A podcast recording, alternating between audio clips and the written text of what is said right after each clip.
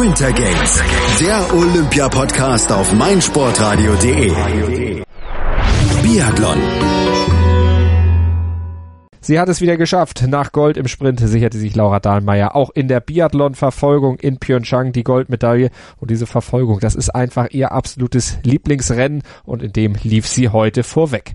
Dahlmeier leistete sich nur einen Schießfehler und verwies Anastasia Kuzmina um fast 30 Sekunden auf Platz 2, Bronze gegen Anaïs Bescon.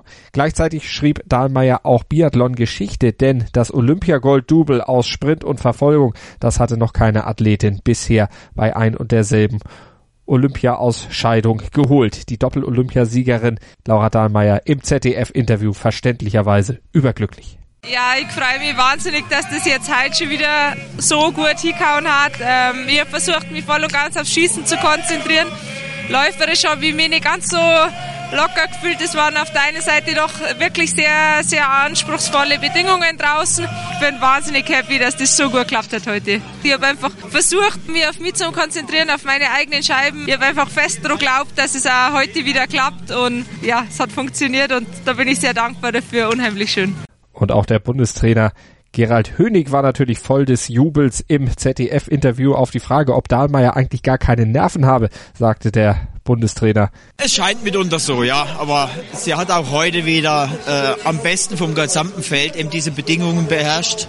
Sie hat ihre Stärken ausgespielt, sie kann sich das Rennen hervorragend einteilen, hat sich nicht verrückt machen lassen von sehr schnellen Angangszeiten von der Anastasia Kuzmina, hat ihr Ding durchgezogen, hat sich dann einmal schlau auf der Runde im Windschatten äh, bewegt und hat dann ihre Stärken am Schießstand gnadenlos ausgespielt, muss man wirklich so sagen, und der Konkurrenz damit kaum eine Chance gelassen oder keine Chance gelassen. Ein sensationeller Auftakt also für das deutsche Biathletinnen-Team. Auf die Frage, wie sehr ihn dieser Auftakt überrascht hat, sagte Hönig im ZDF. Eine gewisse Erwartungshaltung war schon da. Äh, um Gold zu machen, muss immer alles passen und dann muss eine Konkurrenz auch ein bisschen entgegenkommen mit Fehlern. Mit Gold äh, planen, das kann man nicht. Aber auf gute Ergebnisse haben wir eigentlich gehofft. In dem Moment, wo Laura stabil wurde und die, der Saisonverlauf auch äh, deutlich nach oben gezeigt hat mit dem Abschlussweltcup in Antolz, haben uns schon unsere stillen Hoffnungen gemacht. Aber Gold ist immer was ganz Besonderes. Da muss alles passen. Und die ersten zwei Jahre hat alles gepasst. Und es hat heute wirklich alles gepasst für Laura Dahlmeier. Gut, man muss natürlich sagen, sie hat die 24 Sekunden Vorsprung aus dem Sprint mitgenommen, aber auch die muss sie natürlich dann auf der Strecke im Verfolger erstmal verteidigen. Aber Ruhe am Schießstand und ihre Streckenstrategie, das hat der Bundestrainer gesagt, wirklich sehr, sehr stark. Bei uns ist unser Biathlon-Experte Sebastian Mühlenhof, mit dem äh, schreiten wir jetzt mal zur Analyse. Hallo Sebastian. Hallo Malte. Ja, diese Attribute, die der Bundestrainer aufgezählt hat. Ruhe am Schießstand und Streckenstrategie. Absolute Gold wert heute. Genau, das war wirklich Gold wert in dem Fall, ähm, gerade als Anastasia Kusminat im zweiten Schießen aufgeschlossen hat und äh, wirklich in einer besseren Laufform einfach war als Laura Dahlmeier, hat sie bewiesen, dass sie dranbleiben kann, hat sich rangehängt und war dann ganz ruhig beim Schießen, hat sich dort nicht beeindrucken lassen und während Anastasia Kusminat zwei Fehler schießt, bleibt sie bei Null, ähm, hat das dann auch am Ende ganz souverän zu Ende geschossen, wirklich ganz ruhig, sich die Zeit genommen, wenn man sich anguckt, sie hat sich wirklich ziemlich viel Zeit gelassen am Schießen, hat dort 2,28 gebaut, das ist so die 41 beste Schießen Schießzeit. Ähm, ihr Konkurrent Asana Kusmina war elf Minuten, elf Sekunden schneller, so ist es richtig, aber hat halt drei Fehler mehr geschossen. Also von daher hat sie das wirklich sehr, sehr gut gemacht. Auf der Strecke war sie wirklich nicht so gut, aber ähm, es wirkte so immer, dass sie das Rennen kontrolliert. Sie ist nicht so viel gegangen, nicht zu schnell angegangen und hat das wirklich in einem, ja, einer souveränen Form zu Ende gebracht. Am Ende 17 beste Laufzeit, 1,17 langsamer als als Kusmina, aber am Ende steht sie vorne, das ist das Wichtigste. Und diesen einen Fehler beim zweiten Liegenschießen, den konnte sie entsprechend auch locker verschmerzen, denn die Konkurrenz, die hat ja deutlich mehr gepatzt. Ja, genau. Anastasia Kuzmin zum Beispiel mit vier Schießfehlern, auch Marte Olsbürt viermal daneben geschossen. Also ähm, alle anderen haben mindestens zwei oder drei Fehler daneben geschossen. Anaïs Bescon ist mit einem Fehler noch von 19 auf Platz 3 nach vorne gelaufen. Auch die Schwedin Amelia Bronson, ist nach vorne gelaufen von 27 auf 10. Aber alle, die dahinter waren, die wirklich direkte Konkurrentin für sie gewesen sind, haben immer einen Fehler mehr geschossen als sie oder sogar mehr. Und das ist im Endeffekt der wichtige Faktor, weil diese Strecke ist zwar keine einfache, sie ist, sie ist, sie ist machbar, ähm, aber gerade am Schießstand musst du mit möglichst wenig Fehlern rausgehen und wenn du dann halt zwei, drei oder mehr, vier Schießfehler als die Führende hast, wird es halt ganz, ganz schwierig, den Laura Dahlmeier zu besiegen.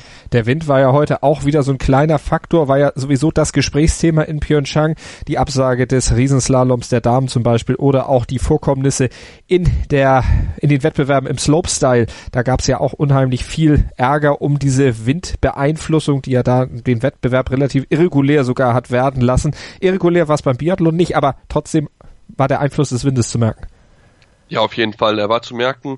Ähm, man hat auch gesehen, dass Laura Dahlmeier korrigiert hat, als dann der Wind reinkam. Ich meine, das bei meinem zweiten Nietenschießen, wo es wirklich sehr gewindet hat dort auch und da wirklich ja auch Schnee auf die Matten draufgekommen ist. Aber sie hat sich davon überhaupt nicht aus der Ruhe bringen lassen. Das ist ein großer Vorteil einfach, dass sie da wirklich schon trotz ihres ja noch jungen Alters, sie ist ja noch nicht so lange mit dabei, dass sie das wirklich sehr souverän damit umgeht, dass sie sich davon nicht beeindrucken lässt, sondern einfach ihr Ding durchzieht, konstant. Und ich glaube auch gerade, sie ist ja eine Bergsportlerin und klettert gerne auf die Berge hinauf und das ist, glaube ich, auch etwas, was dir diese Ruhe einfach gibt, dass du weißt, mach nicht so viele Fehler, weil wenn du einen Fehler machst, gerade beim Bergsteigen, kann das dann auch schnell zu Ende sein. Das ist wirklich ein unglaublicher Vorteil, den sie gegenüber ihrer Konkurrentin hat und hat sich somit den verdienten Olympiatitel geholt und es erinnert schon so ein bisschen an die WM letztes Jahr, wo sie, ich erinnere noch mal, alle fünf Medaillen im Einzelnen gewonnen hat. Also ja, da sieht im Moment wirklich sehr, sehr gut danach aus, dass sie das wiederholen kann. Fünf Einzelgoldmedaillen und eine Silbermedaille. Und an diese Erinnerung, da haben ja natürlich dann viele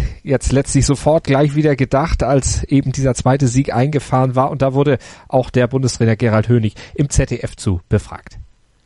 Ja, das wird man nicht verhindern können. Wir müssen für uns versuchen, uns von Tag zu Tag auf die Wettkämpfe zu konzentrieren, auch gar nicht auf irgendwelche Rekorde oder neue äh, Bestwerte zu schauen. Und ich denke mal, das gelingt uns mit der Laura gemeinsam. Jeder Wettkampf muss sich neu erarbeitet werden und auch die Laura hat es im Vorfeld gesagt, auch sie ist keine Maschine. Wie weit sie jetzt durchkommt, das werden wir sehen. Wichtig ist, dass wir vom Kopf her nicht zu müde werden und physisch nicht so müde werden bei diesen extremen Verhältnissen hier. Sie müssen geistig frisch sein und müssen so viel, so intensiv arbeiten, um mit den Bedingungen zurechtzukommen. Die Kälte zehrt äh, an, an der Kraft brutal.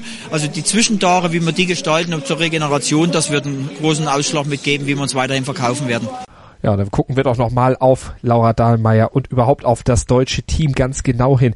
Sebastian, diese Nervenleistung, hast du ja eben schon angesprochen, wo das bei Dahlmeier ungefähr herkommen könnte, aber nach dieser Saison, die ja nicht unbedingt in allen Facetten so nach Plan für das deutsche Team verlaufen war, wie erklärst du dir, dass die jetzt ausgerechnet beim Höhepunkt bei Olympia alle oder so auf dem Punkt sind und eben die andere Konkurrenz, die große Konkurrenz, die ja auch im Weltcup sehr erfolgreich war, eben dann doch schwächelt?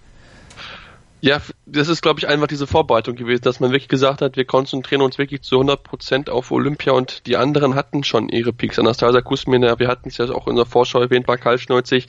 Sie hatte schon, glaube ich, ihre Hochform und man merkt es einfach, sie ist jetzt zwar Zweite geworden, klar, aber wenn man die Form sieht vor, äh, vor einem Monat, wo sie wirklich alles dominiert hat, hätte sie dieses Rennen wahrscheinlich gewonnen gehabt, weil sie auch weniger Schießfehler einfach hatte.